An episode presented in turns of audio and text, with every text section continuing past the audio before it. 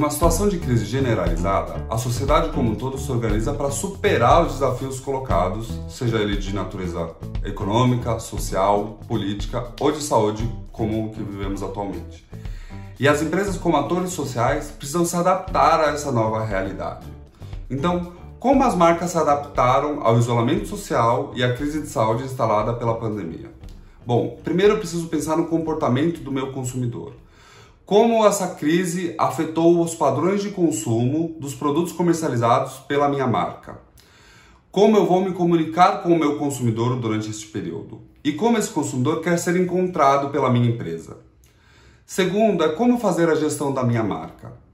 Qual é o propósito da sua marca?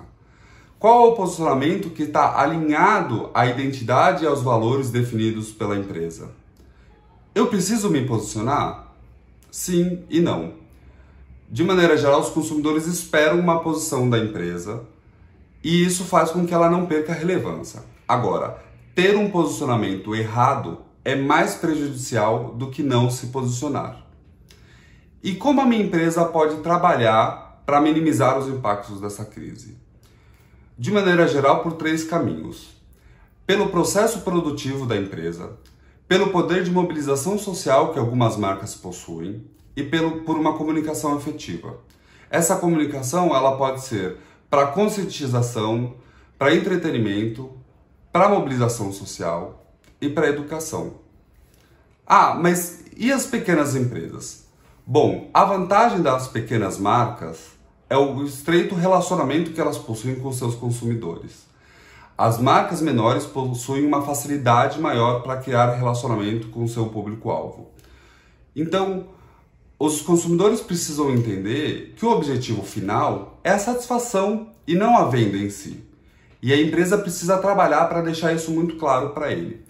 Algumas é, restaurantes estão fazendo lives ensinando suas receitas, universidades estão criando aulas, é, cursos gratuitos, editoras pequenas estão colocando seus livros com acesso gratuito, portais de notícia também estão liberando acesso a informações pertinentes sobre a crise.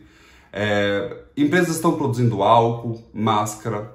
Então, cada empresa vai precisar fazer um diagnóstico de como ela pode contribuir baseado no seu know-how e na sua expertise. Mas e o pós-crise? Bom, é, a gente vai precisar entender como vai ser, qual vai ser esse consumidor pós-crise. A gente vai passar a valorizar uma ida ao parque ou a gente vai continuar assinando serviços de streaming? Eu vou preferir o conforto da minha casa e para pedir um delivery ou vou valorizar mais a ida a um restaurante com os meus amigos e com a minha família? Qualquer definição sobre isso neste momento é mera especulação. A gente só vai conseguir saber disso após a crise e através de duas formas: pesquisa de mercado e análise.